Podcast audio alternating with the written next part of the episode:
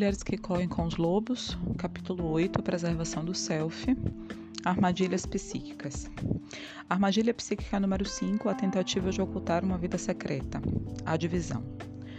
Nesse segmento da história, a menina está para ser crismada e levada ao sapateiro para comprar sapatos novos. O tema da crisma é um acréscimo relativamente moderno à história.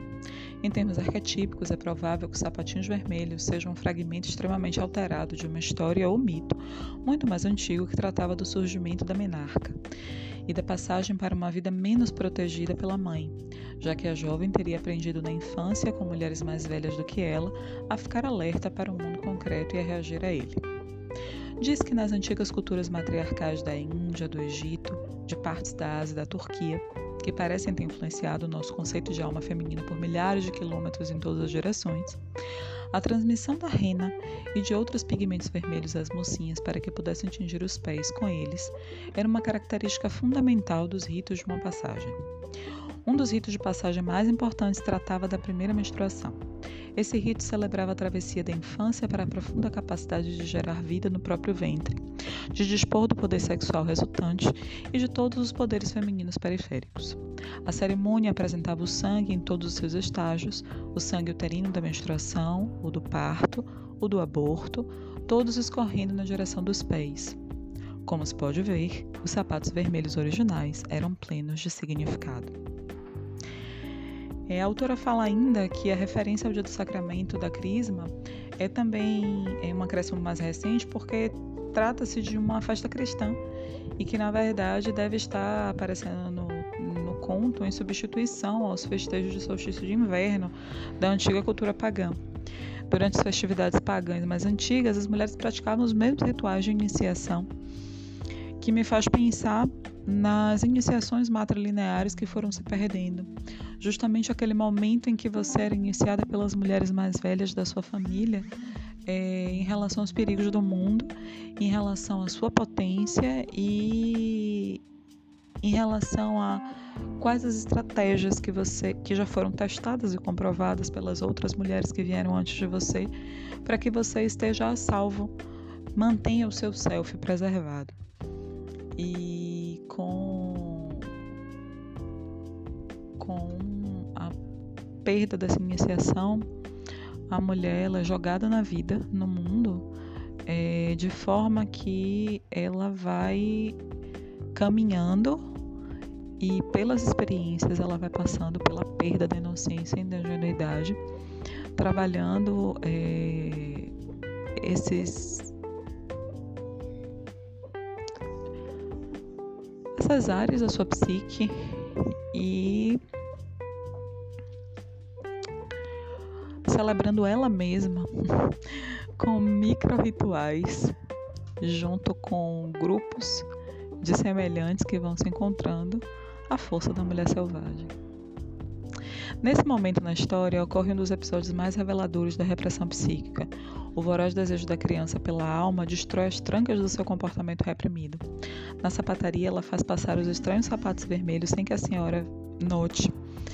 Uma fome devoradora pela vida da alma veio à tona na sua psique, acompanhando, apanhando qualquer coisa que lhe caía nas mãos, pois ela sabia que logo voltaria a ser reprimida.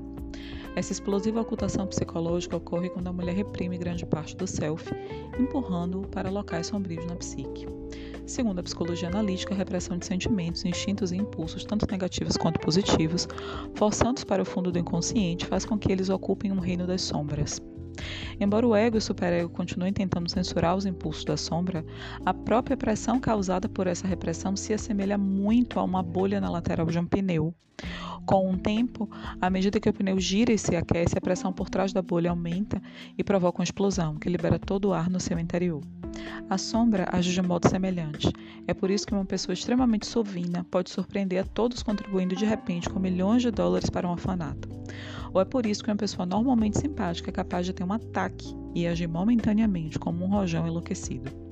Concluímos que, quando se abre um pouco a porta para o reino das sombras e se permite que vários elementos saiam aos poucos para que nos relacionemos com eles, que descubramos uso para eles, que negociemos com eles, podemos reduzir a chance de sermos surpreendidas por ataques e explosões inesperadas dali provenientes.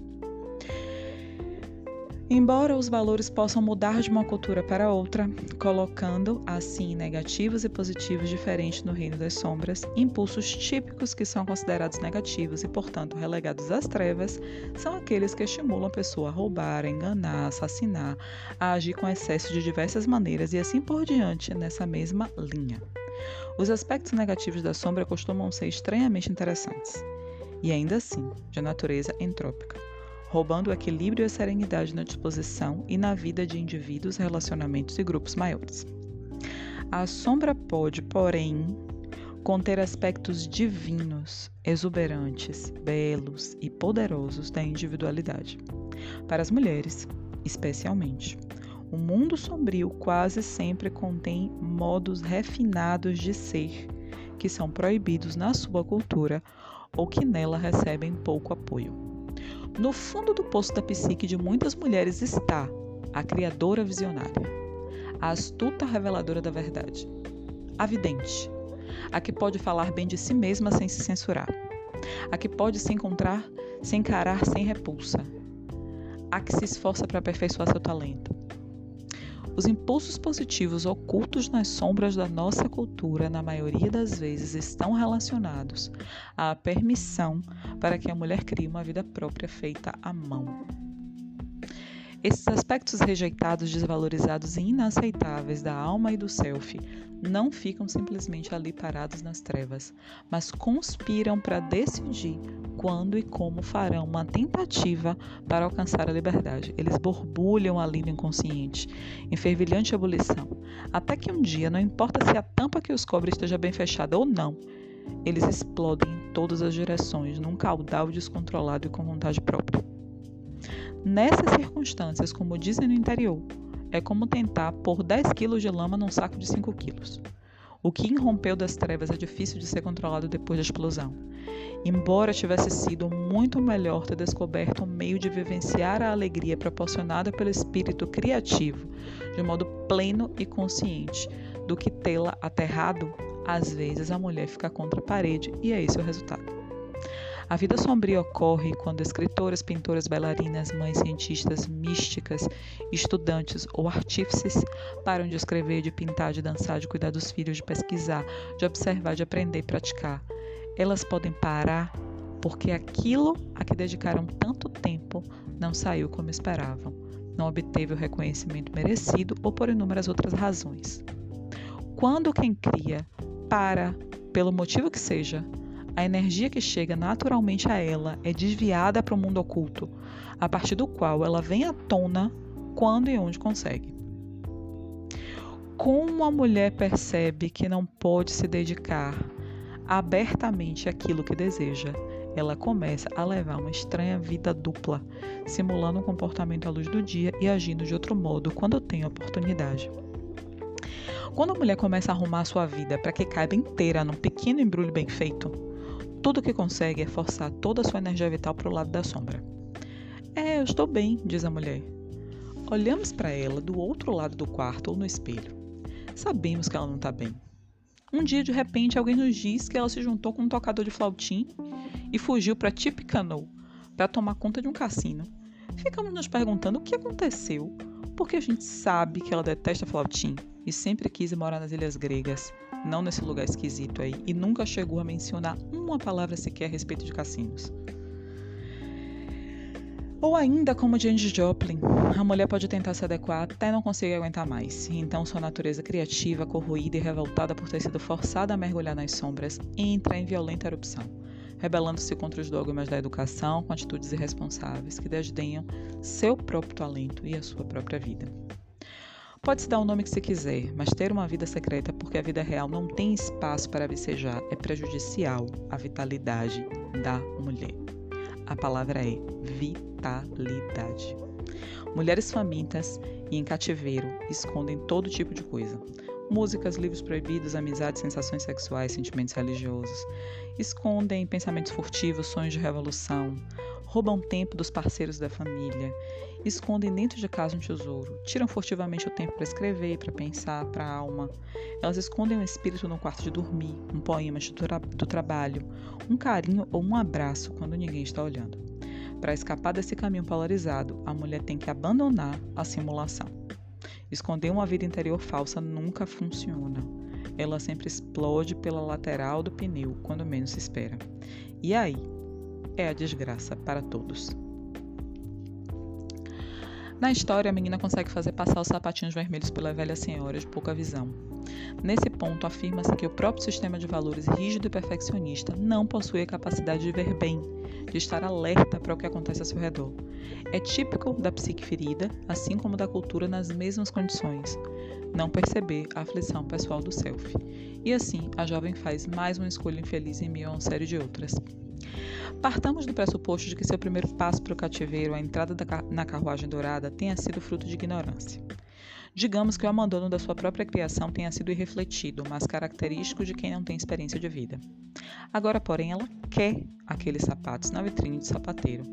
E paradoxalmente, esse impulso em busca de uma nova vida é certo e apropriado. Mas a verdade é que ela passou muito tempo na casa da velha senhora e por isso seus instintos não dão alarme quando ela escolhe o perigo mortal. Na realidade, o sapateiro conspira com a menina. Ele pisca e sorri com a sua triste opção. Juntos eles fazem passar os sapatos sem que a velha perceba. E isso me faz pensar em uma frase muito divulgada nas redes sociais que é assim: todo mundo no fundo no fundo só quer ser amado e pertencer. Talvez é um dos poucos momentos em que ela realmente é, tenha a sensação de que cria uma conexão com alguém, né? E talvez essa cumplicidade é, tenha desligado ainda mais o radar que já estava defeituoso. As mulheres iludem-se dessa forma, elas jogaram fora o tesouro, qualquer que ele pudesse ter sido, mas ficam escondendo coisinhas ínfimas sempre que podem. Será que elas escrevem? Escrevem, mas em segredo, e assim não tem apoio nem feedback. A estudante universitária está procurando se superar? Está, mas está sozinha, de tal modo que não pode obter ajuda ou orientação. E o que dizer da mulher ambiciosa, que finge que não é, mas que tem uma dedicação sincera a realizações para si mesmas, para sua gente e o seu mundo? Ela tem sonhos vigorosos, mas ela se limita a continuar lutando em silêncio. É fatal não ter uma confidente, não ter um guia, não ter nem mesmo uma torcida íntima. É difícil ocultar fragmentos de vida desse jeito, mas as mulheres o fazem todos os dias. Quando a mulher se sente abrigada a viver as ocultas, ela está pondo para funcionar um modo de subsistência mínima. Ela oculta a vida para que eles, eles entre aspas, não ouçam. Quem quer que esses eles sejam na sua vida? Superficialmente, ela aparenta desinteresse e tranquilidade, mas sempre que surge uma resta de luz, sua alma esfaimada dá um salto. Ela persegue a forma de vida mais próxima, alegra-se, dá coices, avança loucamente, dança como uma boba, fica exausta e depois tenta se esgueirar de volta à cela sombria antes que alguém perceba sua ausência. As mulheres infelizes no casamento agem dessa forma. As mulheres forçadas a se sentirem inferiores também agem assim. As mulheres cheias de vergonha, as que temem ser punidas, expostas ao ridículo, à humilhação, agem assim. As mulheres com instintos feridos agem assim. Esconder o que se faz só é bom para a mulher no cativeiro se ela esconder o que for certo. Só se o que ela esconder for exatamente o que a levará à libertação. No fundo, o ato de esconder fragmentos de vida que sejam corajosos, benéficos e que deem satisfação faz com que a alma fique ainda mais determinada a erradicar a mentira para ter a liberdade de viver a vida abertamente como bem lhe aprovei. Aí é estratégia. Aí é sabedoria. Aí é astúcia. É a astúcia que nasce com cada um de nós. Vejamos, há algo na alma selvagem que não nos permite sobreviver para sempre com migalhas, porque na realidade é impossível para a mulher que luta pela conscientização respirar um pouquinho de ar puro e se contentar só com isso. Lembre-se de quando você era criança e descobriu que era impossível cometer suicídio prendendo a respiração. embora você procure continuar só com um pouquinho de ar ou sem ar, Os seus pulmões parecem querer gritar e alguma força impetuosa e imperativa faz com que você acabe inspirando o máximo de ar possível. Você sorve o ar, você o engole até voltar a respirar normalmente. Felizmente, existe um mecanismo semelhante na alma psique. Ele nos domina e nos força a respirar fundo o ar puro. Na realidade, sabemos que não podemos subsistir de verdade se sorvermos a vida em goles mínimos. A força selvagem na alma de uma mulher exige que ela tenha acesso a tudo, e assim podemos ficar em estado de alerta e assimilar tudo que for para nós. Tudo que for certo. Na história, o sapateiro é um prenúncio do velho soldado, que mais tarde transmite vida aos sapatos que dançam até enlouquecer quem os calça. Há muitos pontos coincidentes entre personagem e o que sabemos da simbologia antiga para que o consideremos um mero espectador. O predador natural da psique e também aquele pertencente à cultura é um mutante, uma força capaz de se disfarçar, da mesma forma que as armadilhas arapucas e iscas envenenadas são disfarçadas para seduzir os desavisados devemos levar em consideração que ele transforma em brincadeira o ato de enganar a velha senhora. Não, é provável que ele seja cúmplice do soldado, que é, obviamente, uma descrição do diabo disfarçado. Nos velhos tempos, o diabo, o soldado, o sapateiro, corcunda e outros e outros eram imagens usadas para retratar as forças negativas tanto na natureza da terra quanto na natureza humana. Embora pudéssemos sentir um orgulho justificado da alma com coragem,